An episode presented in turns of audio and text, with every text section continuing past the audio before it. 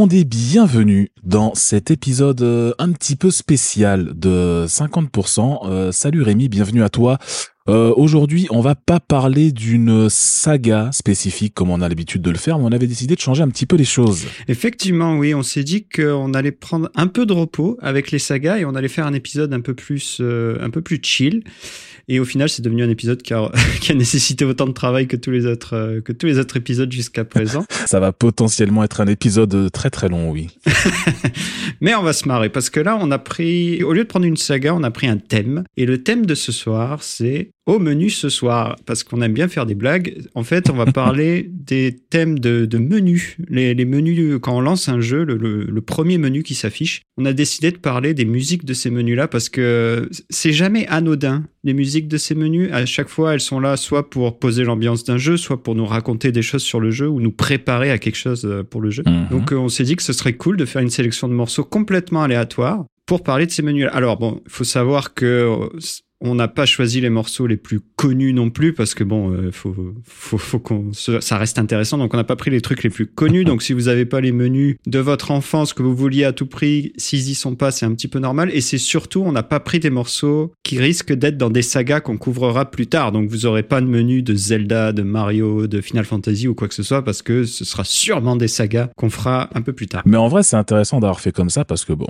euh, nous on connaît déjà les morceaux dont on va parler et euh, le, résultat, ça donne quand même un truc vachement éclectique, je trouve. C'est euh, la sélection musicale de cet épisode-là, elle est quand même vachement éclectique. Alors que d'habitude, quand tu fais une série de jeux vidéo, vu que ce sont les mêmes jeux vidéo, c'est juste la suite, t'as quand même un, thème musical, un style musical qui reste un peu le même du début à la fin.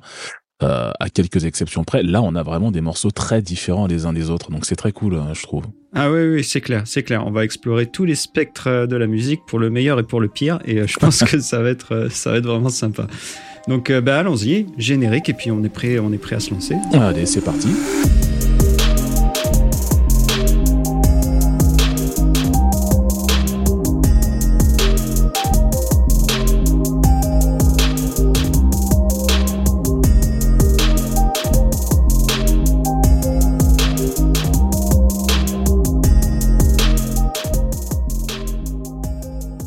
Alors, une petite chose que j'ai pas dite en introduction, c'est que tous les morceaux seront par ordre chronologique. On a tout classé par ordre chronologique, ta sélection Nico et ma sélection, donc c'est pour ça qu'il va y avoir des morceaux qui vont s'enchaîner, tu vas avoir des morceaux qui vont s'enchaîner, je vais avoir des morceaux qui vont s'enchaîner, mmh. parce que tout est rangé par ordre chronologique. Et pour commencer cette chronologie, on va aller en 1986, donc euh, il y a très longtemps, pour dire, il y a tellement longtemps, c'est l'année de ma naissance. Alors c'est pour vous dire à quel point c'est vieux là.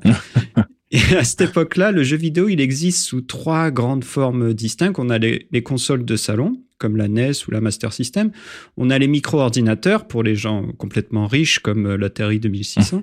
et on a les bornes d'arcade pour les gens qui ont, qui ont moins d'argent, justement. Et l'arcade, c'est le premier support duquel on va parler parce que à l'époque, c'était celui qui offrait les meilleures versions des jeux. Les graphismes, ils étaient supérieurs, la fluidité était supérieure. On avait souvent des systèmes de contrôle uniques comme euh, bah, des armes à feu, des sièges qui bougent, des volants, euh, ce genre de choses. Et aussi, on avait des systèmes sonores plus poussés et plus évolués. Donc le premier jeu de notre sélection, c'est un classique de l'arcade qui s'appelle Outrun. Et euh, ben on, on, se lance la musique tout de suite et après je te laisse nous en parler, Nico. Allez.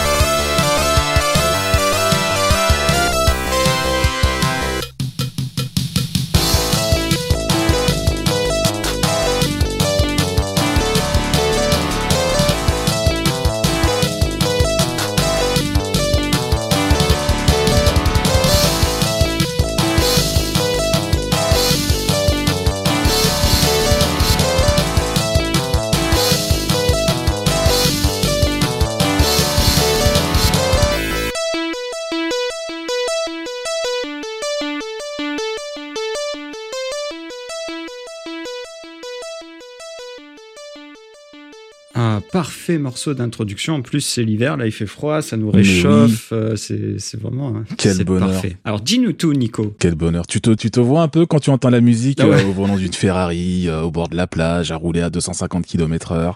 c'est trop bien. moi, la musique, elle m'évoque tout ça, tu vois.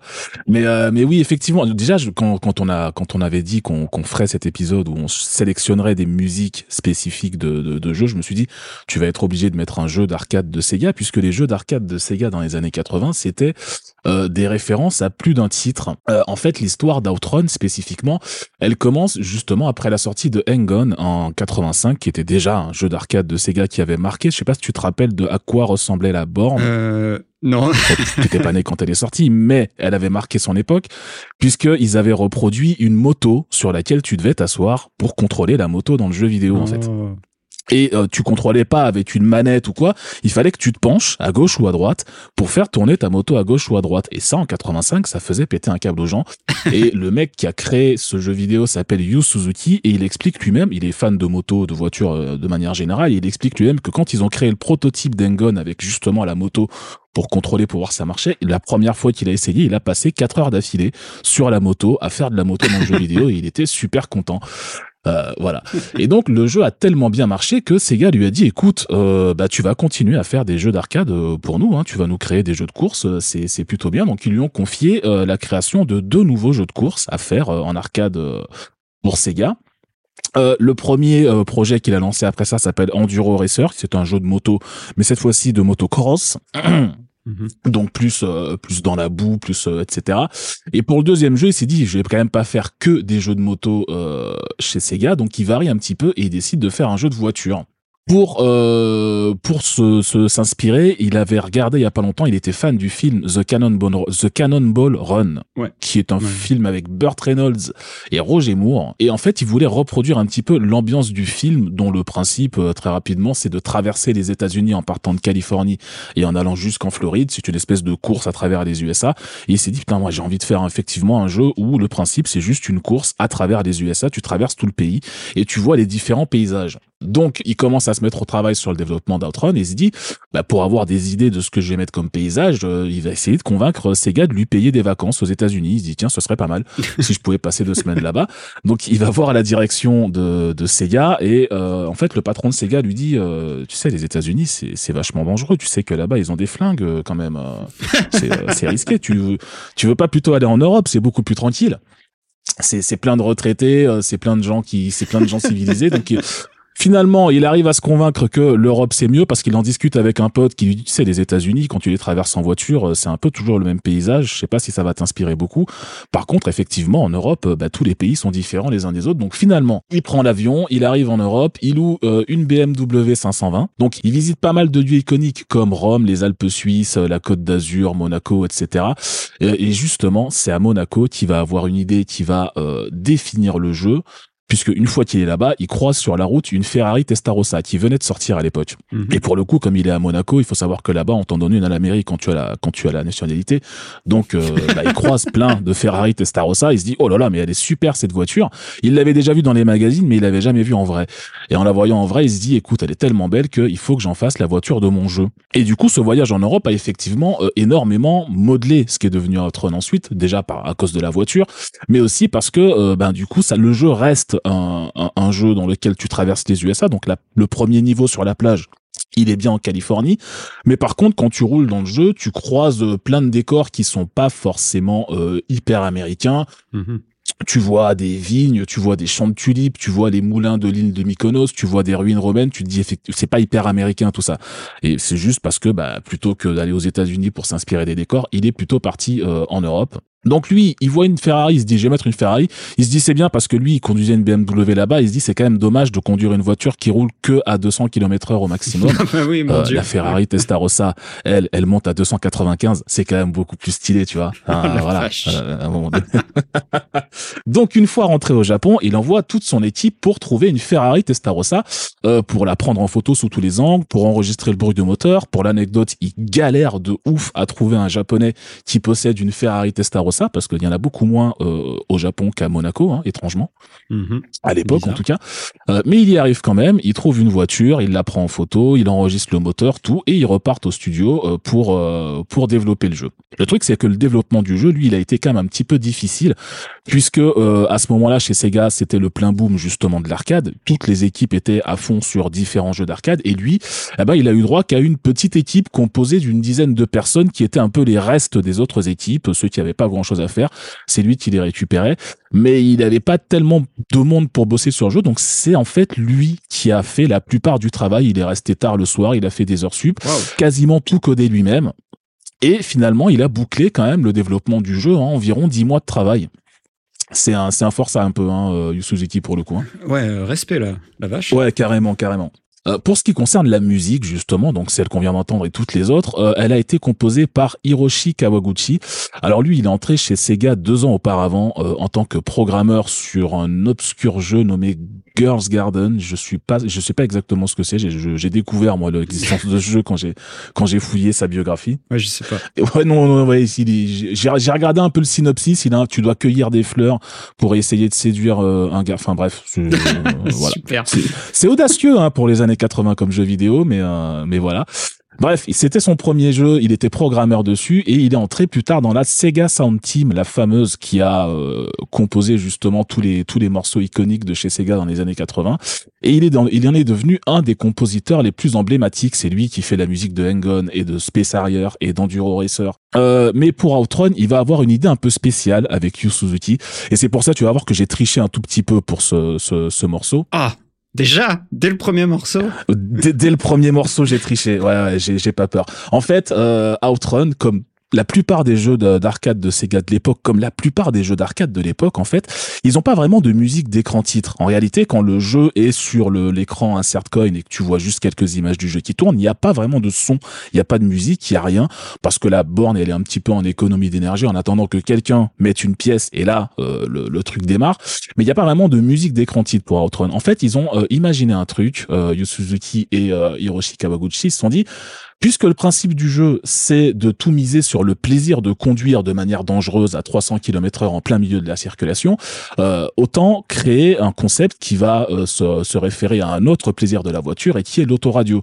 Du coup, au lieu de, te- de faire, euh, de, de, de te créer une musique d'écran titre, une musique d'accueil ou quelque chose comme ça, ce qu'ils ont fait, c'est qu'ils ont le jeu, dès que tu mets ta pièce et que tu fais start, commence par un autoradio sur lequel tu dois choisir la musique avec laquelle tu vas jouer. Et donc, tu as le choix entre trois titres qui sont Passing Breeze, Magical Sound Shower et Splash Wave. Celui qu'on vient d'entendre, c'est Splash Wave. C'est personnellement mon préféré euh, de, de- du jeu.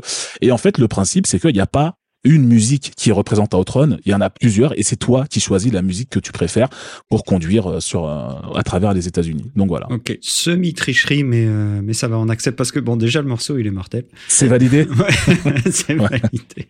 Faut savoir d'ailleurs que notre euh, cher compositeur, il travaille toujours pour le compte de Sega, 40 ans plus tard, Ouais. et qui partic- participe régulièrement au BO de leurs jeux, comme euh, récemment avec Sonic euh, Frontier, l'année dernière par exemple. Ouais, ouais, ouais. 40 ou 50 ans plus tard, c'est impressionnant. C'est clair. Donc, comme on l'a vu, Outrun, c'est une musique qui est très enjouée, euh, très good vibe, etc. Les, les musiques des, des jeux d'arcade, c'était souvent comme ça, parce que quand même, le but, c'était euh, d'attirer le client et de le garder sur la borne le, le plus longtemps possible. Donc, il fallait que tout soit, Ouais.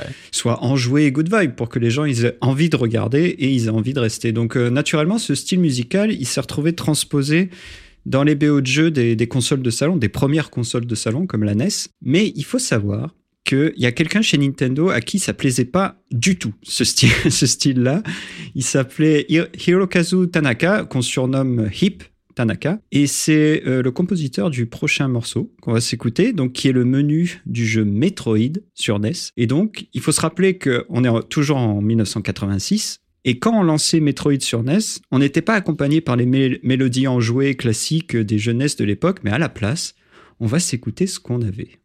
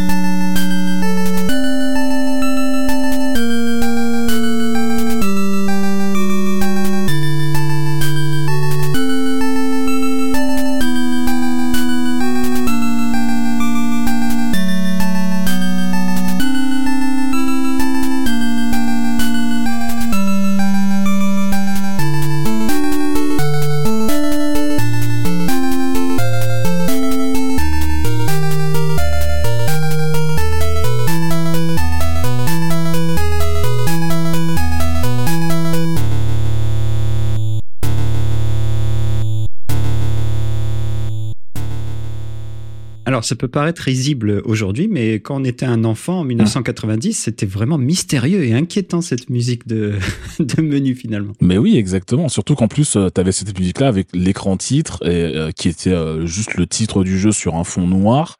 Et ça, ça rajoutait énormément au mystère du jeu. Et de toute façon, le mystère dans Metroid, il est, il est omniprésent en plus. Omniprésent, oui, parce que Metroid, bon, c'est un jeu de plateforme, mais qui a vraiment révolutionné le genre du, jeu de plateforme. Et il a surtout créé un, nouveau sous-genre à lui, euh, en nous proposant une, une, carte gigantesque et un gameplay qui était tourné autour de surtout l'exploration et on pouvait débloquer des nouveaux pouvoirs pour atteindre des zones inaccessibles précédemment, ce qui faisait que la progression était, était pas linéaire en fait. Donc c'était vraiment révolutionnaire à l'époque. C'était un jeu qui avait été développé par le pôle R&D 1 de chez Nintendo. Il y avait deux pôles, deux trois pôles chez Nintendo, R&D 1, R&D 2 et un autre qui faisait qui était plus technique. Mais bon voilà, c'était le pôle R&D 1 qui avait développé ce jeu en partenariat avec Intelligent System et produit par le fameux Gunpei Yokoi. Et ce jeu, bon, très fortement inspiré du film Alien de Ridley Scott qui était sorti en 1979, mais vraiment très fortement. L'ambiance du jeu, elle est sombre, elle est inquiétante. Notre protagoniste qui est qui s'appelle Samus Aran, qui est euh,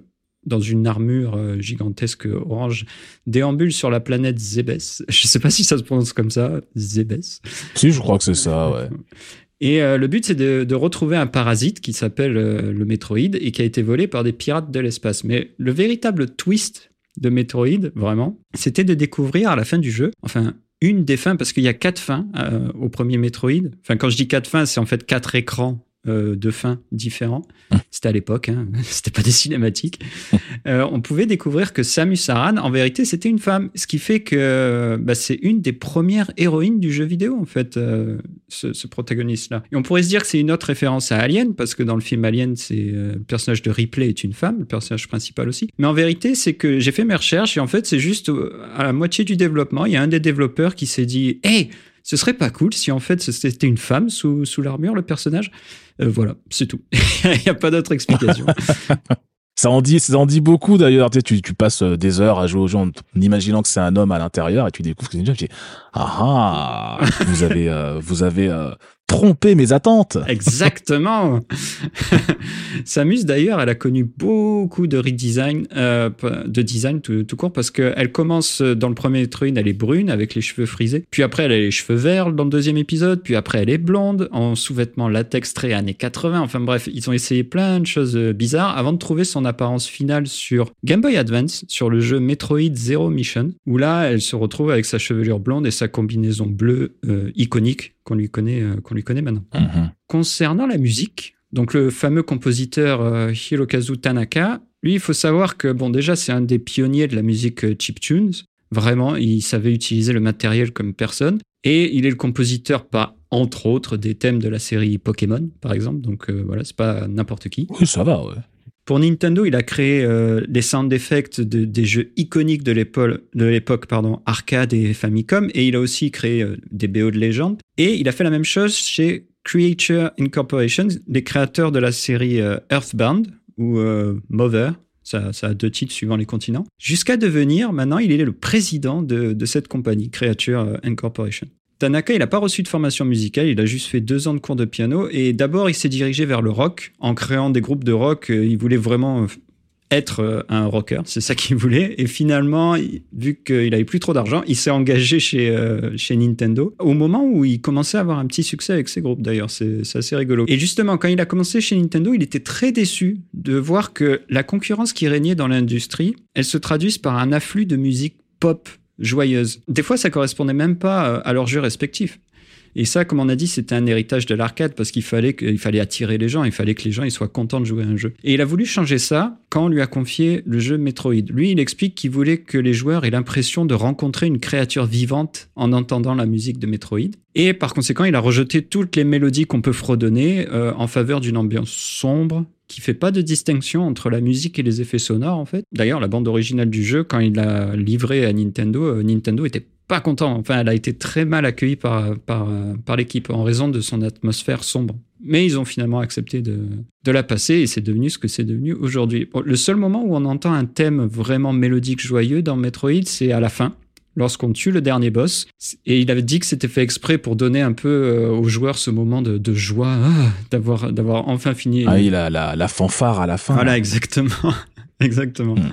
Parce que pendant tout le reste du jeu, les mélodies, elles sont vraiment minimalistes. En fait, c'est que de l'ambiance. Euh, faut également noter sur Monsieur Tanaka que, en plus d'être un musicien, c'est un ingénieur aussi. À l'époque, c'était un peu le cas. Hein. Tous les musiciens, c'était des ingénieurs euh, et des programmeurs. Et lui, d'ailleurs, plutôt que d'utiliser les pilotes internes de la console, de la NES, comme la plupart des, euh, compositeurs, lui, il avait développé ses propres séquenceurs personnalisés en utilisant son propre langage de programmation, qui était, bon, je pense, un langage binaire, pour euh, maximiser les capacités de la puce sonore. C'est pour ça qu'on a des sons vraiment qui sont super bon quoi sur euh, Metroid et toutes ces et toutes ces BO parce que lui il accédait en accès mmh. direct à la, puce et il utilisait pleinement partie de la puce. En 1984, Tanaka a participé à la conception et à la production du, Zapper pour la NES, donc le, pistolet de la NES. Mmh. Et il est aussi l'un des euh, cinq ou six développeurs de Nintendo qui ont conçu la Game Boy et lui, il a, il a créé notamment le système sonore de, de la Game Boy et son matériel audio. Donc euh, voilà, c'est pas n'importe qui du tout le, le garçon. D'accord. Bon, c'est sûr que Metroid euh, nous permettait de d'explorer, de découvrir des secrets, tout ça, mais ça nous permettait aussi de tirer sur tout ce qui bouge parce que c'était un peu ça le, le, but, euh, le but du jeu, de tuer tous les, tous les ennemis qui, qui avaient à l'écran. Et tirer sur tout ce qui bouge, c'est un peu la particularité du prochain jeu dont on va parler. Je vais te passer la parole à toi, Nico. D'abord, on va s'écouter. D'abord, on va s'écouter le menu de ce fameux jeu. Donc là, on se téléporte en 89. Oui. Avec le jeu qui s'appelle Toki.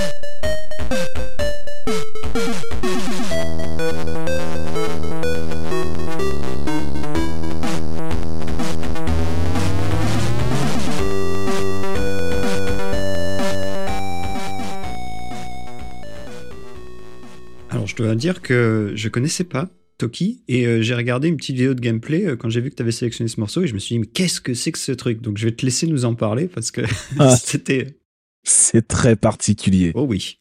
Euh, en fait, j'ai choisi j'ai choisi Toki parce que c'est un excellent exemple de la culture des jeux vidéo sur un micro-ordinateur dans les années 80. En fait, à la base, Toki, c'est un jeu japonais, un jeu d'arcade hein, japonais développé par un studio qui s'appelle TAD Corporation, euh, sous le nom de Juju Densetsu au Japon, mhm. traduit chez nous par Toti, qui est le nom du personnage principal.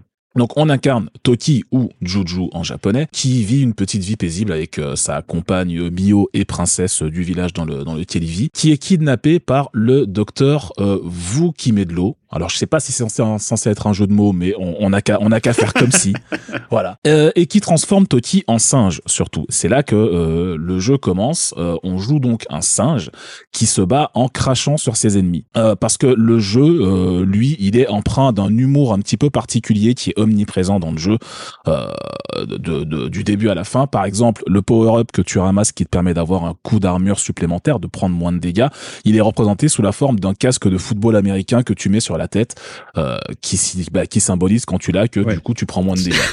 c'est ce genre de choses, Toti. Voilà, mais c'est pas de la version arcade du jeu que je voulais vous parler justement parce que euh, autre particularité dont on a déjà parlé des jeux d'arcade de l'époque, c'est que eh ben ils ont pas, non, comme on l'a dit, de musique d'écran titre. Et Toti en arcade, il a pas de musique d'écran titre. Cette musique-là, elle n'existe pas en arcade. Euh, en fait, cette musique-là, elle existe même pas sur les autres versions euh, micro du jeu. Là, on a entendu la musique de la version Atari ST, mais les versions Amiga, Commodore, etc. n'ont pas de musique d'écran titre. Oh. Et du coup, euh, ce qui se passe, c'est que Toki, au moment du portage sur micro, en général, ce qui se passe comme souvent à l'époque, c'est que les Japonais ou n'importe quel studio, mais c'est souvent les Japonais font un jeu vidéo qui sort en arcade, et derrière, t'as un studio occidental qui voit ce jeu vidéo, qui se dit tiens, on va racheter les droits pour pas trop cher on va faire un portage plus ou moins fidèle à l'original sur les machines euh, les, les micro-ordinateurs qui sont vendus aux USA et en Europe et euh, et ben voilà, on va faire du profit avec ça. C'est comme ça que ça s'est passé pour Toti. Dans son cas-là, dans ce cas-là, c'est un studio qui s'appelle Ocean Software, mhm. dont, euh, on reparlera, je crois, euh, après, mais dont on reparlera souvent, je pense, dans ce podcast, parce qu'ils ont créé énormément de musique iconique de l'époque. Oh oui. Et donc, Ocean, Soft, Ocean Software, ce qu'ils ont fait, donc ils ont racheté les jeux de, de les droits de, de Toti, ils font le portage euh, et euh, dans le cas de la version Atari ST, ils décident quand même de confier euh, la création d'une musique d'écran titre à un compositeur. Pour le coup, c'est le français Pierre-Éric Loriot qui va s'en occuper. Alors j'ai cherché un petit peu sur internet, j'arrive pas à trouver de biographie qui, qui parle vraiment de lui. et je sais qu'il a bossé chez Ocean, qui était un studio britannique. il fait ses études dans le nord de la France et après visiblement il déménage au Royaume-Uni pour bosser pour euh, pour Ocean où là il va composer pas mal de musique sur pas mal de jeux mais dans le cas de Toti ben il est un peu embêté parce que bah, il arrive euh, lui il bosse sur des portages de jeux c'est principalement ce que faisait Ocean à la base euh, et donc bah, ce qu'il fait c'est qu'il prend la musique d'origine qu'il a pas composée lui-même il en fait une version une version adaptée à la machine sur laquelle il bosse et puis voilà son taf c'était énormément ça. Là on lui demande de composer un nouveau morceau et il sait pas trop quoi faire donc ce qu'il va faire, c'est qu'il va regarder dans le catalogue des anciens jeux euh, Ocean pour voir s'il trouve pas une petite musique sympa qu'il pourrait reprendre pour la mettre euh, en guise des des cantites pour Toti. Et il tombe sur le, les créations d'un autre compositeur qui lui déjà est déjà légendaire chez Ocean à l'époque, qui s'appelle Martin Galway, qui euh, est surtout connu pour avoir composé pas mal de thèmes iconiques pour Commodore 64. Donc il a il a fait Yoar Kung Fu, il a fait Rambo, il a fait Arkanoid, il a fait plein de trucs comme ça. Et il va reprendre euh, le, le, thème d'un jeu qui s'appelle Green Beret sur euh, Commodore 64, dont il va s'inspirer pour composer le thème de Toti, qui va devenir en fait le, le thème de Toti sur Atari ST. Mhm. Mais du coup, c'est marrant parce qu'on est passé d'un jeu qui n'avait pas de musique d'écran titre à euh, un jeu qui en a un, mais dans une seule version, parce que le compositeur à qui on a dit, bah, tu vas composer un morceau pour ça, alors qu'il n'y en a pas à la base, s'est dit, bah, tant qu'à faire, je vais prendre chez les copains et je vais refaire, je vais refaire le, le, morceau à ma sauce, quoi. Donc pour la petite histoire, on perd la trace de Pierre-Éric Loriot dans le monde du jeu vidéo euh, au début des années 2000. Euh, il a travaillé pas mal dans la musique hein, de jeux vidéo, toujours dans le sound design et compagnie. Le dernier gros titre sur lequel il est bossé, je dis gros titre, mais attention, euh, il a bossé sur Beyond Atlantis 2, sur PS2, euh, un jeu qui a cartonné, un succès monumental. Très gros titre. Voilà, exactement. euh, et il a fait ça pour le compte de Cryo Interactive. Euh, en revanche, Martin Galway, euh, lui, il est toujours plus ou moins dans les parages puisque en 2012, il a été embauché par un studio indépendant en tant que directeur audio pour bosser sur un gros projet de jeu qui à la base devait sortir en 2015, euh, mais qui a toujours pas été vraiment commercialisé et qui s'appelle, tu connais peut-être, euh, Star Citizen. ok, donc on n'entendra jamais sa musique malheureusement. Très bien. En fait, il y a, y, des, y a des rumeurs comme quoi, j'ai pas pu confirmer ça parce que j'ai pas trouvé l'info vraiment sourcée, mais il y a des rumeurs comme quoi depuis il aurait quitté son poste euh, là-bas. Mais voilà, il a bah, été embauché pour faire le. Tu m'étonnes. le mec, il doit péter un plomb. oh mon dieu. Très très bien. Bon, ben écoute, on va rester dans le monde des, euh, des micro-ordinateurs, en fait. On va rester dans le monde de la bourgeoisie et de la, et de la royauté, hein, parce que vraiment, quand on avait un micro-ordinateur à l'époque, c'était un peu ça. Et on va se pencher sur les possesseurs d'Amiga en fait, qui pouvait s'enorgueillir, pardon, qui pouvait s'enorgueillir d'avoir un jeu de plateforme qui possédait une BO écrite par quelqu'un qui était sur le point de créer une petite révolution en fait dans le monde de la musique. Je, je pense que je ferai une, petite, toute petite aparté sur lui euh, après. Ah, fais-toi plaisir, ouais. Oui. Mais on va aller en 90 pour s'écouter euh, le menu du morceau Turrican. Welcome to Turrican.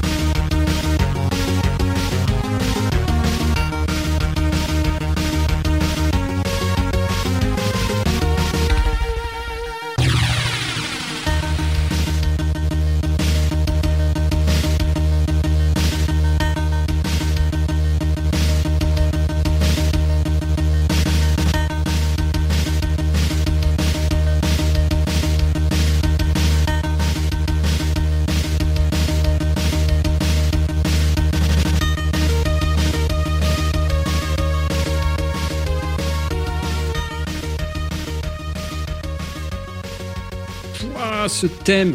Vive, euh, vive la musique électronique allemande. Mais oui, exactement. Vive, vive la musique électronique allemande, vive l'Allemagne, on pourrait dire d'une certaine manière, euh, les currywurst, la choucroute, la bière, tout ça. euh, et oui, c'est vrai que Turrican, justement, c'est un excellent exemple de euh, ce que ce qu'était capable de produire l'Europe de manière générale en matière de jeux vidéo sur les ordis des années 80 et 90. Parce qu'on a parlé euh, d'Ocean Software, euh, qui était britannique et qui était spécialisé dans les portages, mais ils ont quel, créé quand même quelques quelques jeux vidéo originaux. Mais euh, pour le coup, euh, on avait aussi pas mal de créations originales en Europe qui se sont fait remarquer à l'international. Et euh, Turrican en est un bon exemple. Il est développé à la base sur Commodore 64 en 1990 par l'équipe allemande de Rainbow Arts. Euh, et les portages sur Amiga et Atari ST sont assurés par euh, d'autres Allemands, euh, ceux de Factor 5. Mhm. Mais voilà, on on va passer rapidement sur le scénario du jeu parce que, comme souvent à l'époque, il tient sur un post-it. L'histoire se passe loin dans le futur. L'humanité a développé des technologies qui permettent de créer de nouveaux mondes habitables grâce à une IA nommée Morgul. Je crois que ça veut dire Multiple euh, Organism euh, Unit Link, quelque chose comme ça. C'est. Morgul, quoi. Euh, Sauf qu'un jour, un gigantesque tremblement de terre coupe Morgul de son réseau et l'IA va euh, ben, devenir folle et se rebeller contre ses créateurs et devenir destructrice. Euh, L'histoire du jeu se passe plusieurs générations plus tard lorsque l'humanité essaie de contre-attaquer Morgul et lui envoie euh, un robot qui s'appelle Turrican euh, sur la planète Altera où se passe le jeu, qui est une colonie abandonnée après la catastrophe. Et le gameplay, lui, pour le coup, euh, il s'inspire de, bah, de grands classiques de l'époque, hein, de, de, dans, dans le monde du jeu vidéo, des jeux comme Metroid, comme Mega Man. Donc on se retrouve avec un, un jeu qui est une espèce de run and gun, comme on disait à l'époque, Oui. qui, qui voilà, où en gros t'as ton personnage, un flingue et tu tires sur tout ce qui bouge. Euh, mais le, jeu arrive quand même pas mal à renouveler euh, le genre euh, avec des mécaniques de gameplay plutôt intéressantes. Mais euh, voilà, ce qui a surtout démarqué Turrican en fait à l'époque, c'est pas tant son gameplay que euh, les, les, les prouesses techniques qu'en fait que Rainbow Arts a, a déployé pour créer le jeu. Faut bien comprendre que quand le jeu sort en 90 sur Commodore 64, la machine en question, elle a déjà 8 ans sur le marché, elle est considérée comme obsolète par tout le monde, elle est déjà quasiment à la retraite, elle se fait enterrer par l'Amiga et l'Atari ST en face, par les consoles partout. Mais euh, sur Commodore 64, Rainbow Arts arrive à créer des graphismes qu'on pensait pas possibles et des animations qu'on pensait pas sur une machine comme ça. Et le jeu impressionne énormément par son côté technique en fait. Ouais.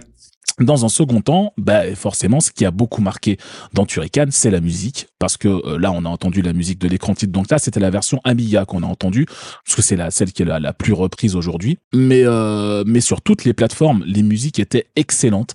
Elles ont énormément marqué leur époque.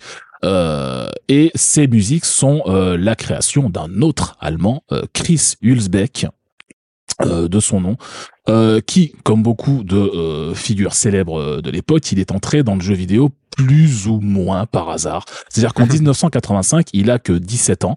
Euh, il participe à un concours de composition musicale lancé par le magazine allemand Virun Sechziger. Alors, Virun Sechzig, ça veut dire 64, hein, puisque c'était un magazine dédié au Commodore 64. Oh, ok. Et il va gagner, ouais, il va gagner ce concours de composition avec un morceau qui s'appelle Shades, qu'il a ressorti plus tard dans un album d'ailleurs.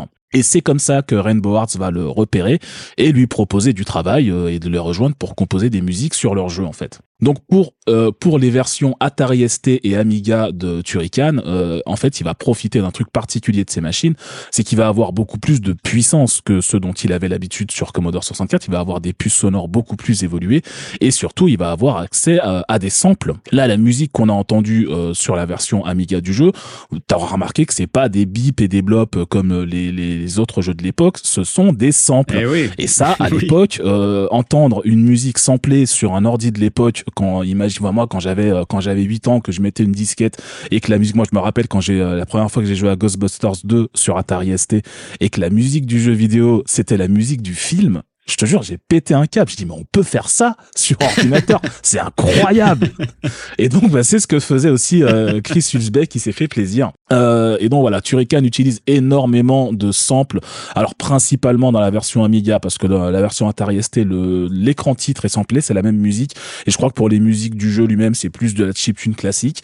Mais voilà, il en faisait quand même beaucoup à l'époque. Et pour l'anecdote, euh, puisqu'on parle de Turrican, les inspirations musicales du du jeu s'arrêtent pas juste à la musique parce que bah, Chris Hülsbeck, du coup, vu qu'il avait des samples, il a pu créer des trucs un peu plus fidèles à ce qu'il aimait écouter à l'époque. Euh, mais euh, toute l'équipe du jeu, en réalité, c'est euh, s'est inspirée de, de, la musique qu'ils écoutaient à l'époque, puisque l'écran titre de Turrican, alors principalement pour la version Amiga aussi pour le coup euh, représente le robot tu sais dans une pose un petit peu un petit peu héroïque Ouais. et ça en fait eh ben ça reprend à l'identique la pochette de l'album Kings of Metal du groupe Manowar qui était sorti deux ans auparavant et que les développeurs écoutaient euh, en boucle au bureau pendant qu'ils bossaient donc ils ont dit bah tiens pour euh, l'écran titre de notre jeu on va reprendre la pochette du de l'album qu'on écoute parce que c'est cool voilà pas mal, pas mal, pas mal du tout. Oui, effectivement. Quand- en plus, quand je disais que Monsieur Hulsbeck a créé une, une mini euh, révolution, je rigolais pas, hein, parce qu'en 86, Hulsbeck, il a publié un programme pour le Commodore, un, euh, Commodore 64, pardon, un programme de, de son qui s'appelait Sound Monitor. Et euh, ce programme a été republié après dans le magazine allemand dont on a parlé euh, juste avant. Liron Sexziger Exactement, j'avais pas osé le dire.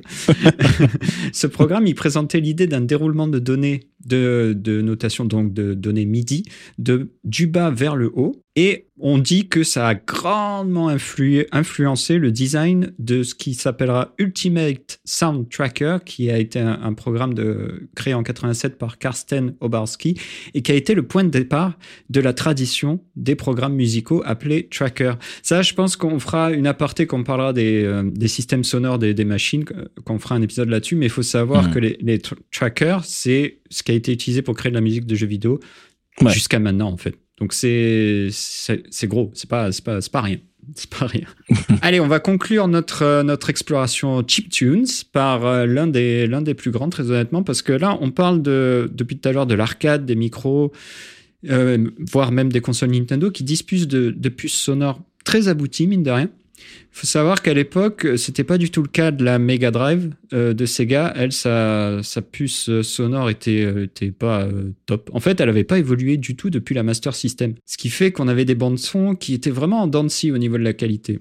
Mais il y a un jeu en 1995 qui va débarquer sur Mega Drive. Et là, le compositeur, il, va prendre la puce sonore et il va la tuer, il va la retourner et c'est extraordinaire ce qu'il a réussi à faire. On s'écoute cette musique, on en parle après. Donc, on s'écoute le menu de The Adventure of Batman and Robin.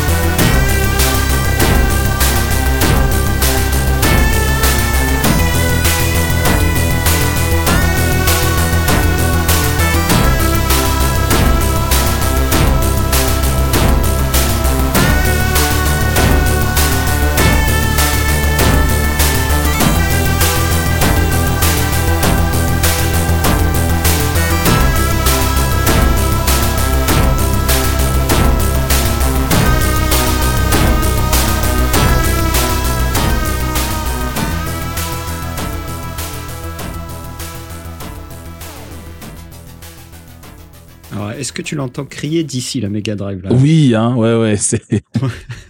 Mais ça, ce qui lui arrive. tu le fais entendre à quelqu'un en lui disant pas que c'est sur Mega Drive, tu peux pas deviner, c'est fou, hein, comme. euh, ouais. C'est fou. Euh, bon, je vais pas m'étendre plus que nécessaire sur le jeu lui-même, The Adventure of Batman and Robin, parce que c'est un platformer de type run and gun justement, mais qui est giga dur.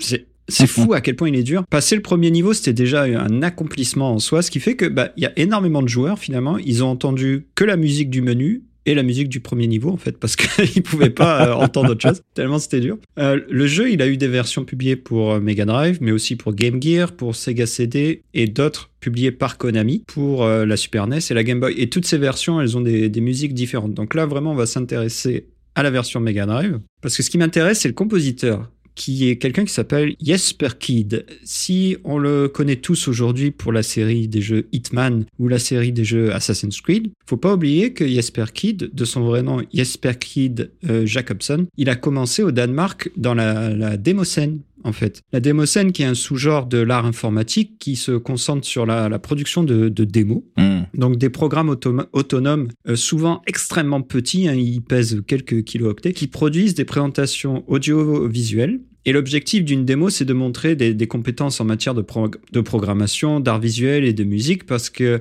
sur une toute petite disquette, le but c'est de déployer les démos les plus visuellement euh, extraordinaires en fait. Donc lui, il a commencé là-dedans. Ça prend des codeurs de génie, euh, la démoscène, vraiment. Et Jesper Kid, il a commencé dans un groupe qui s'appelait Silence Decay et il a collaboré euh, avec un autre groupe qui s'appelle Cryonix pour créer la légendaire démo Hardwire pour, pour l'Amiga. Vous pouvez toujours la retrouver online. C'est une Mhm. démo qui a fait énormément de bruit quand, quand elle est sortie. Kid, il a ensuite quitté la démoscène et il a commencé à travailler comme compositeur à temps plein. Avec d'autres amis, il a créé le studio de développement Zyrinx ou Zyrinx, je sais pas trop comment le dire. Mhm. Et ils ont euh, développé un jeu qui s'appelle Subterraria pour la Mega Drive. Et après, toute l'équipe, elle s'est installée à Boston pour continuer de travailler euh, pour la Mega Drive. Du fait de son expérience en tant que démo maker, Jesper Kid, lui, il décide de composer la musique de Batman, le fameux Batman sur Mega Drive, en utilisant son propre driver audio, le Zyrinx, euh, et non pas James. James, c'était le driver audio qui était présent dans les dev kits euh, Mega Drive, qui contenait énormément de sons, et euh, il était compatible MIDI d'ailleurs, et ce qui fait que les compositeurs utilisaient souvent les sons qui étaient disponibles dans James, ce qui fait que beaucoup de BO de Mega Drive, en fait, elles se ressemblent parce qu'elles utilisent tous les, Ah. toutes les mêmes sons. Mais lui, en codant son propre sampler et son propre driver audio, Jesper Kid, en fait, il peut se permettre des effets sonores inédits pour la machine. Et euh, ben, il nous envoie ce morceau qui, qui a mis une claque à tout le monde à l'époque parce que, parce que personne n'a compris ce qui s'est passé. Vraiment, la, la puce sonore, elle, elle était utilisée à 100%. C'est marrant euh, cette euh, cette tendance des, des des mecs qui font de la musique de jeux vidéo à l'époque de se dire non mais en fait je vais pas utiliser ce qu'on donne je vais coder mon propre truc. Vous savez quoi? Laissez-moi faire. Je, je vais coder mon propre programme et je vais faire je vais la faire votre musique. Vous allez voir. Exactement. si on pense que les compositeurs, c'est des geeks aujourd'hui, il faut savoir qu'à l'époque, c'était mille fois pire. c'était des giga nerds. bon. Bon, on va faire un petit saut dans le futur parce que là, on était en 95 et on va passer en 96, l'année où sort. Euh, enfin, la PlayStation était déjà sortie, mais en 96 sur PlayStation justement, il y a un jeu qui sort, qui va prendre tout le monde par surprise, qui s'appelle Tobal numéro 1. Mm. C'est le premier jeu de combat pour, euh, pour Squaresoft et il est développé par Dream Factory. Et il y a le légendaire Akira Toriyama qui est au, au character design. Donc là, le, jeu- le jeu, il prend vraiment, vraiment, vraiment tout le monde par surprise. Et même si euh, tous les menus du jeu, ils sont silencieux, il y a quand même une musique nous accompagne quand on doit sélectionner son personnage pendant le fameux mode Quest. On va expliquer ce que c'est juste après. Je te propose qu'on se lance ce menu tout de suite. Allez, c'est parti.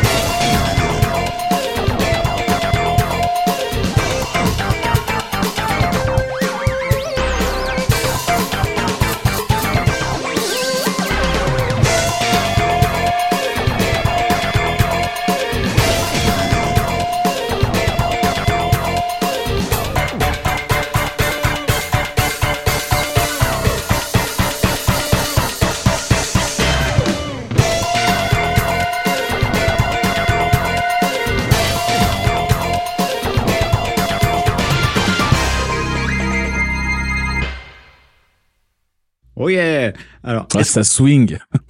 ça swing à mort. Est-ce que tu te souviens de Tobal numéro 1 personnellement euh Mais alors, oui, je m'en sou- je m'en souviens euh, un petit peu, mais en vrai, je dois te dire, je suis super content que t'aies mis ce thème en particulier de Tobal numéro 1 parce que quand j'ai fait ma sélection, j'a- j'avais mis beaucoup plus de jeux que ce que ce qui, ce qui s'est retrouvé à, à la fin dans le dans le Mhm. dans le conducteur. Et dedans, j'avais mis, j'hésitais à mettre euh, le caractère select de Marvel versus Capcom 2. Je sais pas si tu vois ce que c'est. Ah euh, non. Si ça fait euh, I wanna take you for a ride. Et c'est exactement le même genre de musique. Ça swing pareil machin. Je l'ai pas mis parce que c'est une boucle de 15 secondes qui se répète à l'infini. C'est un caractère select t'es pas censé l'entendre pendant Ouais. 3 minutes. Mais euh, du coup euh, cette musique là étant quasiment la même je me demande même s'il y en a pas un qui s'est inspiré de l'autre pour la faire. Euh, je suis content que tu l'aies mise parce que du coup ça nous met un tout petit peu de Take You for a Ride euh, de Marvel vs Capcom 2 donc ça va. Ça moi je suis très content Mais faut rappeler que Tobal numéro 1, quand il est sorti en 96, c'était quand même une sacrée curiosité parce que, outre le fait que le système de combat était totalement nouveau pour un jeu, de combat, que les, les commandes, elles permettaient une liberté totale de mouvement sur le ring. Euh, le joueur, il avait la possibilité de s'élancer, de sauter. Il y avait des boutons pour faire des attaques hautes, moyennes, euh, basses. Pour euh, chaque personnage, il y avait un système de shop et de bloc qui était vraiment, vraiment varié, ce qui pouvait faire une grande variété de projections, de contres. Le jeu, il tournait à 60 FPS sur la PlayStation 1, je le rappelle, en 96. impressionnant ouais. Alors ça, c'était grâce au fait qu'il n'y avait pas de texture, en fait. On utilisait la méthode du Goro Shading, qui fait qu'il n'y a pas de texture, c'est des aplats de couleurs. Mais quand même. Mm. Et euh, en dehors des combats classiques, on pouvait lancer un, mode quest, qui était une espèce de mix entre euh, un jeu d'exploration de donjons, avec des objets à ramasser, etc., et des combats. C'était euh, c'était hyper nouveau. Et en fait, c'est le game director Seiichi Ishii qui a estimé que vu que le jeu était destiné à une console de salon, plutôt qu'à une borne, d'arcade, il se dit qu'il fallait quelque chose pour compenser le fait qu'on jouerait pas contre des, vrais humains, en fait, parce qu'il dit que la vraie profondeur d'un jeu de combat, c'est de combattre contre des adversaires humains. Et c'est pour ça qu'il a créé le mode quest, pour euh, que ça reste intéressant pour des gens tout seuls chez eux. Donc la, musique de Tobal numéro 1, mine de rien, elle a été composée par 8 composeurs de chez Square Enix, donc c'est une véritable armée. Euh, je vais pas passer tous les noms en, re- en revue. en fait, j'avais prévu de le faire, mais en fait non, il y en a trop. Donc je vais juste parler de Ryuji Sasai, qui est euh, celui qui a composé le thème qu'on vient de s'écouter, qui, euh, qui part à contre-courant des thèmes qu'il y avait d'habitude euh, à cette époque sur la console, qui étaient des thèmes plus techno ou rock notamment sur, euh, sur des jeux comme Tekken par exemple. Euh, il faut savoir que Tobal numéro 1, il contient un mélange complet de styles. Il y a du hip-hop, il y a de l'ambient, il y a de la pop des années 80, il y a du jazz, il y a de la musique latine. Et en fait, tout ce mélange vient du fait qu'il y a huit compositeurs différents qui se sont lâchés et qui se sont fait plaisir. Ryuji Sasai, justement, qui a composé ce morceau, lui, il faut savoir que c'est un bassiste euh, de formation, ce qui, ce qui explique un peu le groove euh, oui entraînant du morceau. c'est un hard rocker dans l'âme, lui vraiment. Si vous voyez des photos de lui, il a une coiffure blonde complètement explosive. Il est fan des Red Hot Chili Peppers ou de Judas Priest et il a composé beaucoup de morceaux pour le compte de Square, notamment pour la série des Final Fantasy, mais pas les épisodes canoniques, tous les épisodes euh, à côté. Et il a également composé, ah oui, pour euh, des épisodes pour la série télé Les Mystérieuses Cités d'Or, ce qui, ce qui lui donne une place de cœur automatiquement euh, pour moi. Depuis, on peut le retrouver sur les BO des jeux théâtre Rhythm, qui sont des jeux très qui bougent beaucoup aussi. Et euh, Character Select, c'est sa seule compo sur euh, Tobal, euh, Tobal numéro 1. Donc voilà, euh, un, bon morceau. Les années 90, c'était une période charnière pour la musique du jeu vidéo parce que avec l'arrivée du support CD, bah, les compositeurs, ils ont pu explorer tous les styles sans restriction parce qu'ils pouvaient vraiment laisser libre cours à leur envie, pour le meilleur et pour le pire, comme on va le voir euh, tout de suite.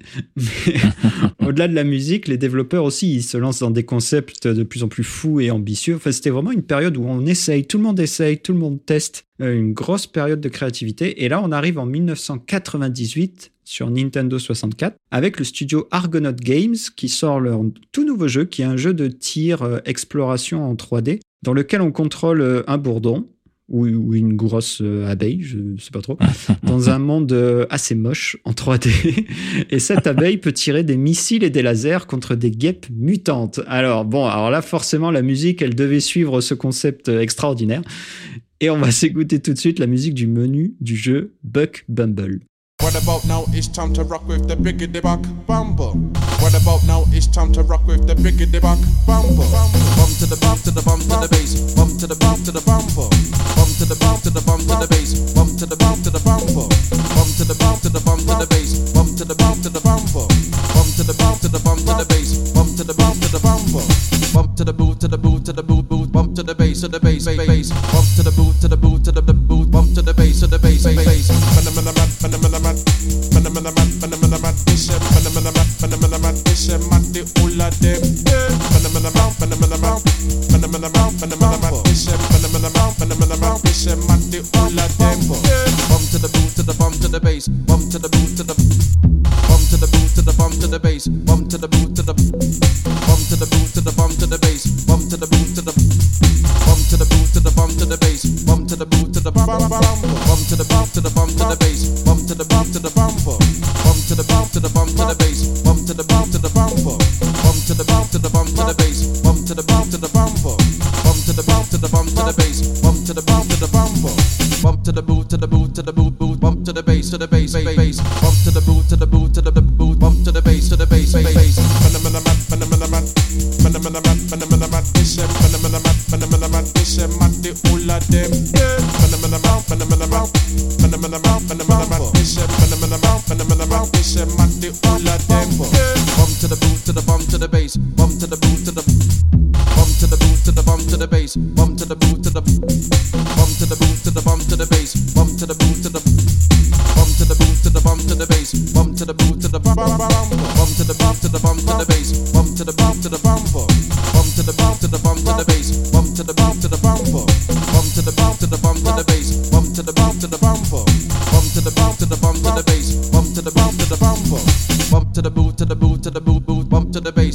bass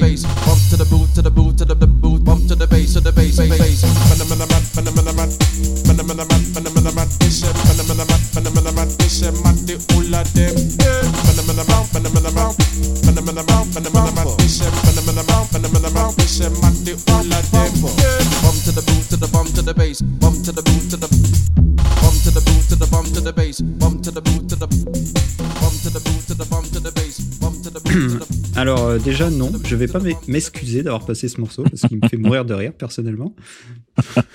Donc, euh, publié, pardon, publié par Ubisoft et développé par le, le studio qui a créé Star Fox quand même. C'est pas n'importe qui, c'est Argonaut Games.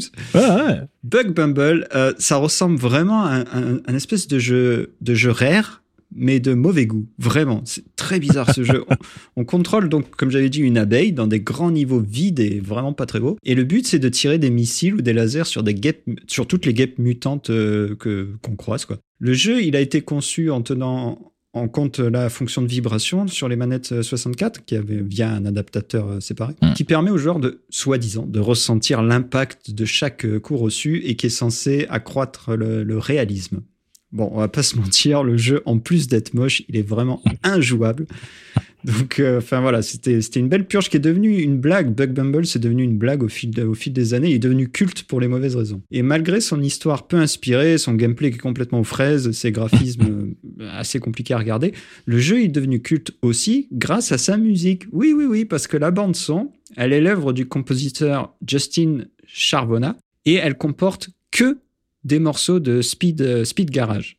C'est un genre qui venait d'exploser en Angleterre en 98 et qui trouve ses racines dans l'électro underground euh, anglaise. Et Monsieur Charbonna nous dit j'ai inten- intentionnellement essayé de trouver quelque chose qui corresponde au futurisme et qui ne soit pas mignon, quelque chose d'un peu plus dur. Nous ne voulions pas faire de la techno ennuyeuse ou de la jungle. Nous avons choisi le speed garage qui est plus funky que la house ou le garage. Euh, J'étais pas un compositeur de jeu qui se disait hmm, qu'est-ce que je pourrais ajouter dans ce jeu qui pourrait être cool? Non, non, moi j'ai souvent fait des choix parce que c'était la musique que j'écoutais à ce moment-là. Voilà, magnifique citation. Ce monsieur étant un gros tougher qui est habitué euh, aux rave euh, hardcore euh, anglaise, il disposait des connaissances et des outils nécessaires pour que la musique de Buck, Bum- Bum- Buck Bumble pardon, puisse rivaliser avec n'importe quel album de UK Garage de l'époque.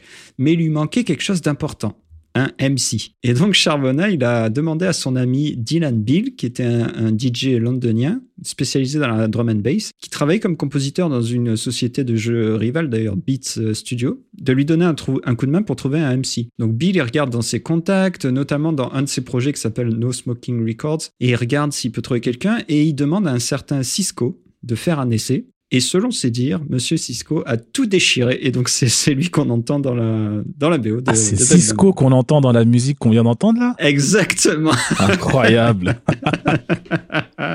voilà. Donc, au-delà de Bug Bumble qui est, qui, est, qui est drôle, il faut savoir que Justin Sharoma, il a travaillé sur énormément de BO de jeux. hein. Il n'a pas fait que ça. Lui, il a commencé sur Amiga.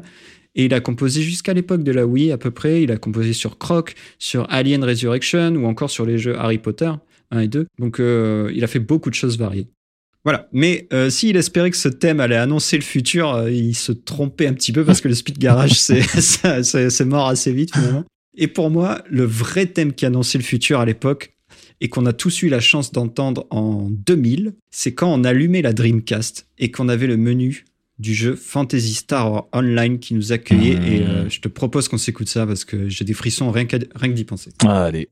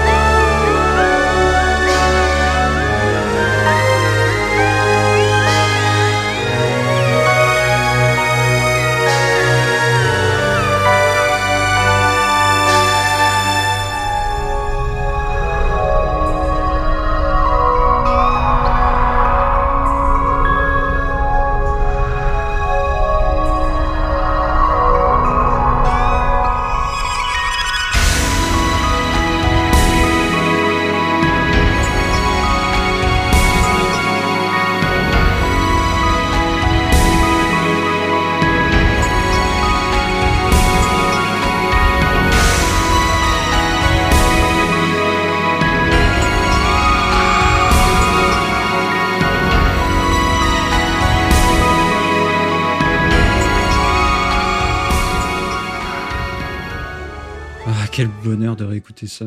oh là là là là. C'est grandiose hein, euh, comme, euh, comme morceau. hein. Ah, c'est giga grandiose. Et euh, moi, j'ai toujours été fasciné personnellement par, par la Dreamcast. J'ai jamais eu la chance d'en d'en posséder une, mais euh, son design, le logo de la console, les jeux, les concepts, il y a tout qui me fascinait dans cette machine, vraiment. Et euh, ça a été la grande tristesse de ma vie de jamais l'avoir. Et justement, Fantasy Star Online, elle a clairement cristallisé cette fascination parce qu'il faut rappeler que c'était le premier RPG jouable online sur console de salon. C'est pas rien. C'était Ouais. à l'époque, Mm. c'était une révolution. Et justement, cette musique, je trouve qu'elle amène bien cette euh, cette révolution. Avant euh, Fantasy Star Online, le jeu en ligne, bah, c'était principalement sur les PC en fait, qui était et surtout en Occident, pas vraiment au Japon, avec des jeux comme Diablo, Ultima Online ou EverQuest. Et un jour, le président de Sega, Isao Okawa, euh, vu qu'il sent que c'est l'avenir, le online, il demande à la Sonic Team de développer un jeu en ligne pour la Dreamcast. La Sonic Team, ils font des expériences et ils, ils aboutissent au développement du jeu qui s'appelle Choo Rocket, qui est le premier jeu en ligne de la Dreamcast. Hmm. Et après, ils utilisent cette expérience pour développer Fantasy Star Online.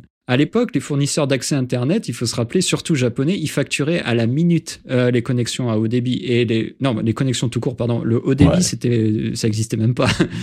et euh, Ok- Okawa, il a ça je savais pas, mais Okawa, donc le président de Sega, il a personnellement payé de sa poche pour que des accès gratuits à Internet soient fournis en bundle avec euh, les Dreamcast japonaises, parce qu'il voulait Ah vraiment ouais. que ça marche. Putain, nous en France, on nous disait démerdez-vous. Qu'est-ce que j'ai explosé les factures téléphoniques de mes parents, je te jure. Euh, Fantasy Star Online, c'est le cinquième épisode de la série de RPG Fantasy Star. C'est une série qui a co- commencé en 87 et c'est une série qui ressemblait jusqu'à jusqu'alors vraiment à Dragon Quest. C'était le, même fonctionnement que Dragon Quest. Et Fantasy Star Online, lui, bah déjà, il arrive. euh, voilà, c'est un, un environnement en 3D qui était magnifique pour l'époque et on pouvait se balader euh, avec une équipe d'amis en ligne et ma- massacrer des monstres tous ensemble. Enfin, c'était vraiment une expérience unique pour l'époque. Moi, ça me, ça me, vraiment, ça me faisait fantasmer. Je, j'hallucinais là-dessus. Ouais. On disposait de plusieurs races, de plusieurs classes. On pouvait créer des personnages, on pouvait les customiser euh, assez légèrement. Et on avait cette musique. Donc, cette musique écrite par Hideaki Kobayashi, qui, euh, qui était un grand fan de la saga Fantasy Star d'ailleurs. Il a pu travailler sur le jeu alors qu'il était entré chez Sega depuis seulement deux ans. Il faut savoir que lui, il est très influencé par le jazz. Il joue du trombone d'ailleurs depuis qu'il est, depuis qu'il est à l'école. Et il est influencé par le jazz et par la fusion. Et euh, également par le compositeur français Michel Legrand. Voilà, il faut, il faut le savoir. tous les morceaux de Fantasy Star, tous ont été composés à l'aide du synthétiseur Roland JV 2080. Ça va pas intéresser énormément de gens, mais moi, ça m'intéresse énormément, donc on va en parler.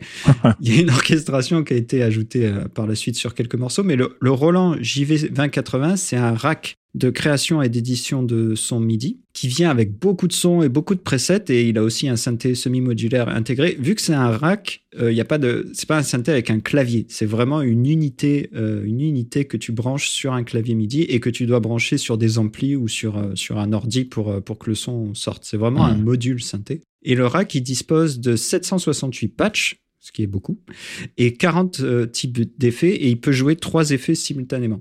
Le rack, il peut s'attacher à d'autres modules pour euh, étendre sa capacité de mémoire ou ses capacités polyphoniques jusqu'à 512 voix simultanées, ce qui est énorme. Mmh.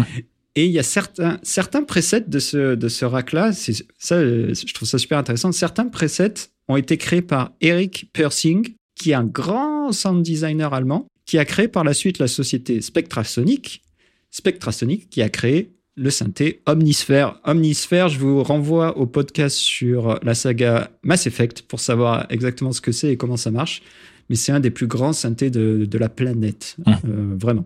Donc le but de Fantasy Star Online, c'était de faire une expérience grandiose et interactive. Il fallait donc que la musique, elle évolue en fonction de nos actions et que ces changements, bah, ce soient les mêmes pour tous les joueurs euh, en ligne euh, en même temps.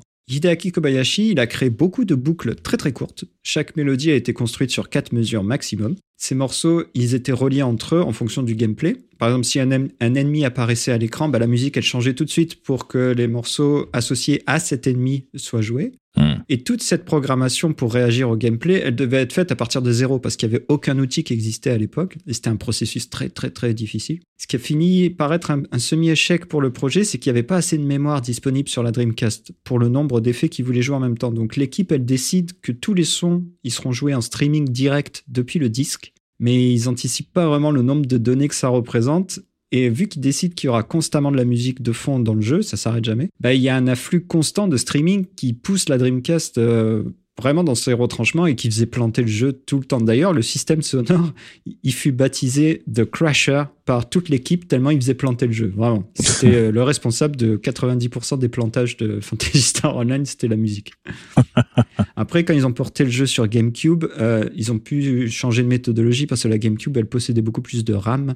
Ils ont pu stocker les sons dans la RAM plutôt que faire euh, du streaming direct depuis, euh, depuis le disque. Mais donc voilà, l'an 2000, ça marque euh, un nouveau virage dans l'histoire du jeu vidéo grâce à la Dreamcast, mais ça marque surtout la sortie de la console qui va tuer la Dreamcast, en fait, qui est la, la PlayStation 2. Et ouais. Et là, si je te dis, Nico, un DVD qui comporte la démo de Metal Gear Solid 2, est-ce que tu te souviens de quel jeu je veux parler? Oh, mais oui, bien sûr. Euh, on parle de Zone of the Enders, le, le jeu que les gens ont acheté parce qu'il y avait la démo de Metal Gear Solid 2. Et puis, euh, puis derrière, ils ont découvert un jeu excellent, mais Exactement, mais je pense que plus de la moitié des gens l'ont acheté juste parce qu'il y avait la démo de Metal Ouais, ouais. Gear 2 dedans. hein. Et c'est très réducteur de, de le, de le réduire euh, à accompagnateur de démo parce que vraiment, comme tu l'as dit, le jeu il est excellent. Zone of the Ender, qui est un jeu de combat de, de robots, enfin de mecha, qui est un jeu qui a été produit par Hideo Kojima d'ailleurs, Mm. euh, qui l'a produit en partenariat avec Konami. C'est pour ça qu'il y a eu le, le bundle avec la démo de MGS2. Et franchement, le jeu, le jeu il est excellent. Insp- Inspiré, comme tous les mechas de l'époque, par euh, la série Gundam. Très, très inspiré, même au niveau du scénario. Et pour un jeu d'action avec des mechas et des explosions, en 2001, la musique du menu principal, je trouve que c'est du génie. Oui, elle est, elle est trop, trop bien. Voilà. Alors c'est parti, on se lance ça tout de suite. Allez.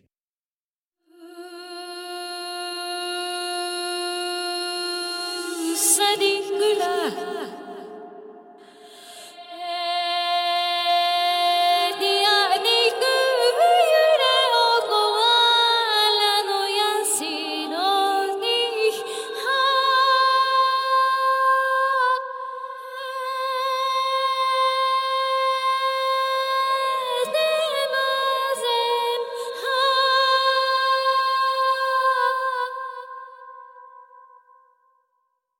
C'est court, mais c'est impactant. Je pense que tout le monde qui a lancé le jeu s'en souvient. Mais oui, mais moi, je- moi, j'ai toujours pensé que ça pourrait être le générique d'un animé ou quelque chose comme ça. Euh, c'est le même genre de voix, etc. Carrément. Et euh, mais ouais, non, franchement, elle est marquante. Hein. Elle est carrément marquante. Et cette musique, justement, on la doit à la compositrice Maki Kirioka, qui est une très grande compositrice de chez Konami. Elle, elle a travaillé chez eux pendant 13 ans avant de, de passer euh, freelance. Et elle a travaillé notamment sur les BO de Metal Gear Solid, hein, au hasard. Et elle fait partie d'une équipe de 5 compositeurs sur euh, Zone of the Enders. Elle a composé le morceau de générique de fin du jeu qui s'appelle Flowing Destiny. Et euh, au moment où l'équipe se brainstormait pour trouver une musique pour le menu d'intro, elle a, elle, a, elle a eu une idée, elle a décidé de proposer son idée à l'équipe. En fait, elle a pris un passage de Flowing Destiny, le générique de fin, Mm. elle l'a inversé, elle a joué, euh, elle a joué une courte boucle de cette inversion, et après, elle a demandé à une chanteuse de chanter la ligne mélodique euh, par-dessus, en travaillant sa voix avec des petits effets. La chanteuse en question, c'est Maiko Horisawa, qui était une chanteuse pop, euh, J-pop euh, de l'époque, que justement la compositrice Maki Kirioka adorait, donc c'est pour ça qu'elle lui a proposé. Parce que Maiko Horisawa, c'était son premier jeu vidéo, elle avait jamais fait de BO de jeu vidéo. Et ils ont découvert pendant l'enregistrement qu'elle avait une formation de chanteuse d'opéra, en fait, cette, euh, cette chanteuse. Mm. Ce qui fait que ben, Maki Kirioka, en fait, elle a utilisé sa voix pour des chœurs grandioses pendant la BO. Et euh, elle l'a utilisé beaucoup plus qu'elle n'avait prévu. Et ça a donné cette BO qui est fantastique. Donc, si la majeure partie de la BO, quand même, ça reste des morceaux d'électro assez énergiques, ce, menu, vraiment, je pense qu'il est resté gravé dans, toutes les mémoires. Et il reste atypique pour un jeu de mecha très orienté action parce que l'action, elle est vraiment au cœur du jeu. L'équipe de dev, elle avait d'ailleurs inventé un système de caméra qu'ils avaient appelé le Rocking Camera System. Ça, ils ont travaillé un an sur cette caméra toute seule parce que le but, c'est d'avoir une caméra qui bouge euh, toute seule et qui se place automatiquement dans les meilleurs angles possibles suivant les phases d'action pour qu'on puisse vraiment voir ce qui se passe et euh, pour que la li- lisibilité soit, soit toujours claire. Mais le défi principal, pour ça j'ai découvert euh, en, en- faisant mes recherches, le, dé- le défi principal de l'équipe, ce fut euh, la PS2 en fait. Vraiment, travailler sur la PS2 parce qu'il y a le, di- le directeur du jeu, Noriaki Okamura, qui explique, il compare la PS2 à la Dreamcast et il dit la Dreamcast, elle est très facile à coder. C'est comme si la machine vous disait euh, si vous voulez faire ceci, il faut utiliser cette fonction. Tout est prévu et c'est très très simple. Mais avec la PS2, vous avez une puce qui est super puissante, mais il n'y a aucune instruction de ce type. Il n'y a, même- il y a même aucune instruction tout court. Vous devez tout faire par vous-même et, et vous pouvez vous perdre en essayant de le faire. Si la Dreamcast sur la Dreamcast, pardon, les programmeurs, ils utilisaient le langage C, qui est le langage le plus, le plus commun, et c'était très bien. Mais maintenant, avec la PS2, les programmeurs, ils doivent revenir à l'assembleur et au langage machine et au langage binaire, ce qui est, euh, ce qui est un, un casse-tête. Et vraiment, je trouve que c'est un classique de Ken Kur- Kutaragi, qui est le créateur de la PlayStation. Il a toujours fait ça. Il a refait la même chose sur la PS3 Ouais. un processeur surpuissant, mais qui est imbitable pour la, pour la plupart des développeurs et qui est une horreur à, à- à coder. Donc voilà, à partir de la PS2, le public il s'est dit que les jeux ils allaient devenir de plus en plus gros et de plus en plus techniques avec des équipes de plus en plus grandes. Euh, C'était c'était la folie quoi la PS2, mais c'était sans compter sur l'émergence des développeurs indés solo. Surtout à une époque où il y en avait vraiment vraiment pas beaucoup parce qu'il n'y avait pas euh, il y avait pas Unity, il y avait pas Unreal Engine pour pour faciliter la vie. Ces pauvres gens, il fallait qu'ils fassent tout tout seuls de zéro. Mm. Et on va parler d'un d'un créateur en particulier, qui non content de créer et coder son jeu tout seul, il décide également de composer la musique. Donc euh, j'avoue que je suis un petit peu jaloux, il m'énerve un petit peu ce garçon. et on va écouter le thème de son menu, de son jeu sorti en 2004, qui s'appelle Cave Story. Allez.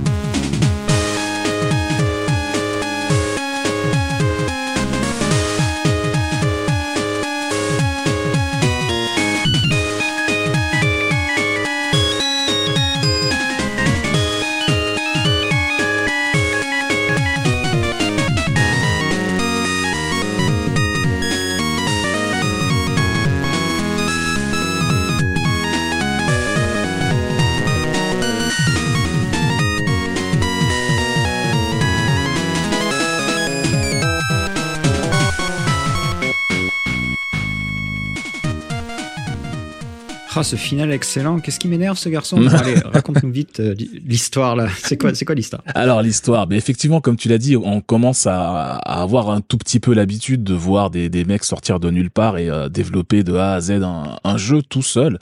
Euh, mais euh, c'est vrai qu'à l'époque où Cave Story est sorti en 2004, c'était pas extrêmement courant. C'est un ovni euh, ce jeu à l'époque où il sort sur PC. Euh, déjà, c'est un jeu distribué gratuitement. Euh, il sort à la base en freeware et puis plus tard, il a été repris par des éditeurs qui disaient mais ton truc tu peux le vendre, hein, tu sais que tu peux faire de l'argent avec, euh, c'est pas mal.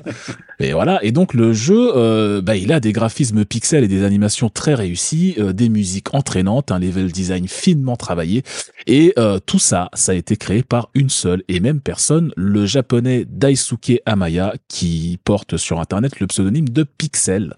Euh, donc voilà, le jeu nous place dans la peau de Quote, euh, enfin je dis dans la peau de Quote, mais Quote c'est un robot euh, qui se réveille un jour dans une grotte euh, sans aucun souvenir de comment il est arrivé là. C'est pratique pour le scénario.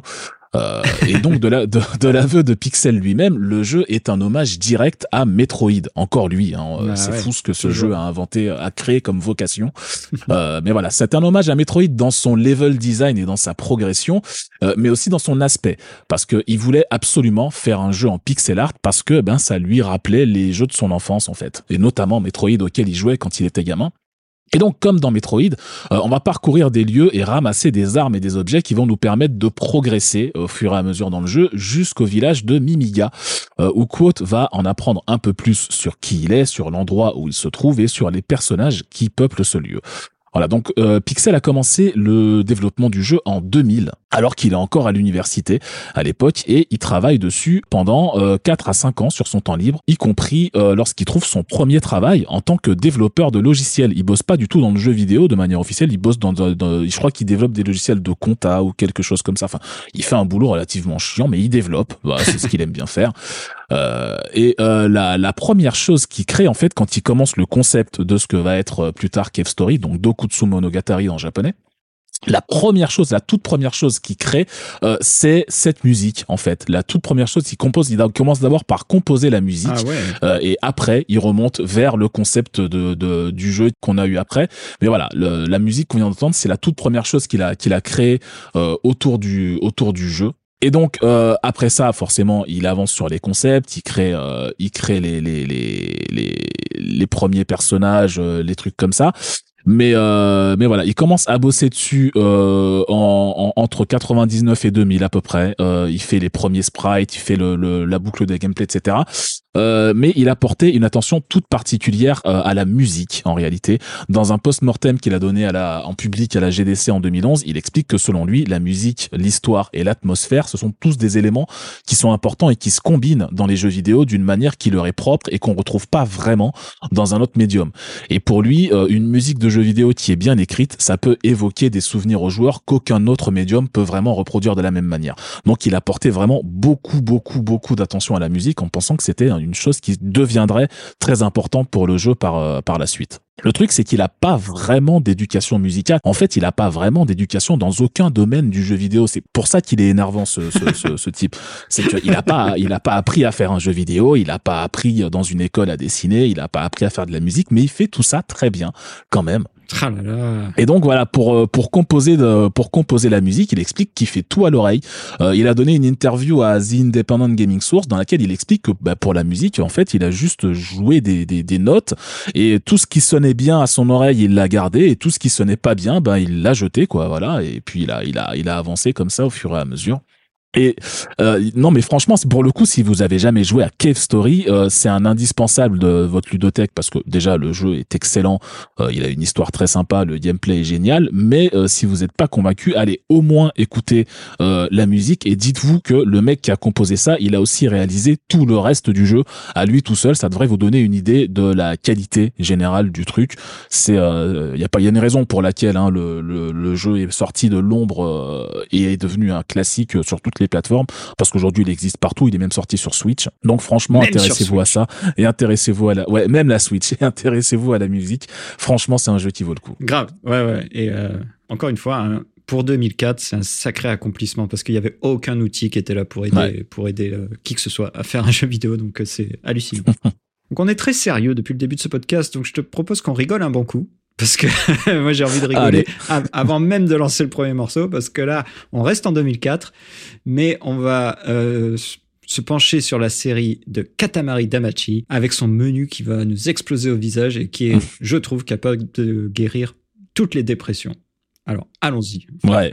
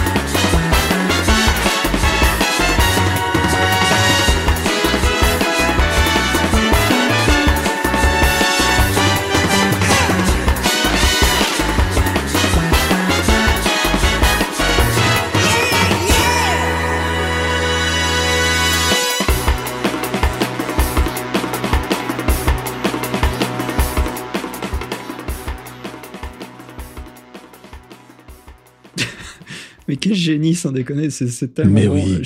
J'ai rien d'autre à dire, mais je m'éclate, je rigole. Vas-y, je te laisse, je te laisse nous en parler. Mais ça met tellement la patate. Mais je crois que le plus dur, en fait, quand on entend ce thème, c'est de se retenir de chanter en même temps, en fait, euh, tellement il est entraînant. C'est c'est quelque chose qu'on trouve dans pas mal de, de, de, de musique du, du jeu. Il y a plein de choses marquantes dans Katamari Damacy. Euh, c'est pas vraiment, c'est même pas du tout un jeu comme les autres, euh, quel que soit l'aspect que tu, tu, que tu décides de prendre en compte. En fait, déjà, il faut comprendre un truc, c'est que le jeu sort en 2004 sur PS2, ça on l'a dit, mais à ce moment-là, la console, elle cartonne, elle a des titres euh, emblématiques comme PES 3, GTA San Andreas, Gran Turismo 4 qui sont sortis cette année-là, Euh, et là, t'as Namco qui te sort un jeu dont l'objectif, c'est de faire rouler une balle pour ramasser des objets de plus en plus grands et avaler autant de trucs que possible dans un temps limité. Euh, déjà, ça, c'est- c'est c'est particulier. Il faut quand même, euh, en aparté, préciser que le jeu, il a été créé par un game designer qui s'appelle Keita Takahashi, euh, qui est chez Namco depuis un petit moment déjà, euh, et qui explique que lui, il voulait vraiment créer un jeu euh, pour faire sourire les gens, pour faire rire les gens. En fait, il explique euh, à ce moment-là dans, dans sa vie, il était un petit peu déprimé par l'actualité, en se disant ben voilà, il y a des guerres partout. À ce moment-là, c'est on est euh, post dans un monde post 11 septembre. Mm. Les États-Unis viennent d'envahir l'Irak, tout le monde ne parle que de ça, et lui il se dit bah peut-être que si je fais un jeu qui fait euh, rire les gens, ils vont euh, penser un peu moins à se battre. Euh, c'est c'est comme ça qu'il l'explique en interview, et donc il crée un jeu dont le principe c'est juste de se marrer quoi. Il n'y a pas d'autre euh, pas d'autre objectif. Donc, dans Katamari Damacy, on contrôle le prince du tout cosmos. Euh, et on se retrouve chargé d'une mission par notre papa, le roi du tout cosmos, hein, forcément. Euh, en fait, le, le roi du tout cosmos, un soir, quand il était bourré, je te jure, c'est le vrai scénario, ça. hein. Euh, le roi du tout cosmos, un soir, quand il était bourré, il a accidentellement détruit toutes les étoiles dans le ciel, euh, y compris la lune, hein, tous les tous les objets célestes, à part la Terre. Et donc, euh, notre objectif en tant que prince du tout cosmos, c'est d'aller sur Terre. Alors, faut préciser que le prince du tout cosmos mesure 5 cm. Hein. Il est pas très grand, le pauvre.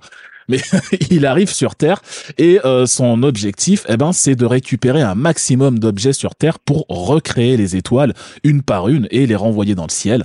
Euh, donc, on commence au début en ramassant des, des punaises et des gommes euh, et à la fin du jeu, on gobe des continents entiers euh, dans, bah, dans l'espoir de recréer la Lune euh, et les autres, euh, les autres étoiles qui ont été détruites.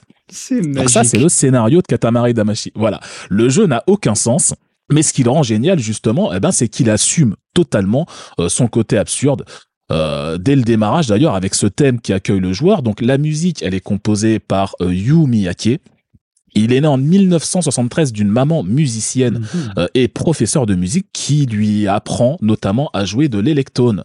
Euh, Oh, elle wow. donne des cours en fait euh, d'électone et lui va souvent dans, dans, dans sa classe. Donc l'électone c'est un orgue électronique fabriqué par Yamaha. Donc il apprend, il apprend à jouer de ça avec sa maman et il fait ensuite des études dans le management. Donc rien à voir, mais il continue quand même la musique sur le côté. Il continue un petit peu à, à jouer, à faire des trucs, etc. Et finalement, il entre en 1998 chez Namco euh, à la base pour s'occuper des musiques du portage de Tekken 3 sur PlayStation. Donc c'est comme ça qu'il fait ses armes chez Namco. Et au moment où le projet Katamari Damacy arrive sur son bureau, euh, il regarde le truc et il a une idée assez précise de ce qu'il veut faire en fait. Il explique en interview qu'il était euh, sensible à une critique qui revenait souvent euh, sur les jeux vidéo de l'époque, dont on leur reprochait d'avoir une musique qui était euh, un peu trop oubliable, qui passait euh, un peu trop inaperçue, qu'on retenait pas forcément beaucoup, Ouais. qui était plus là pour accompagner le jeu plus que pour être euh, pour être reprise par la suite. Et donc son objectif avec Katamari Damacy, c'est de composer justement une musique inoubliable. Et de manière assez surprenante, Namco va lui donner carte blanche. Ils vont, ils vont lui donner le feu vert pour toutes ses idées, ils vont financer toutes ses lubies.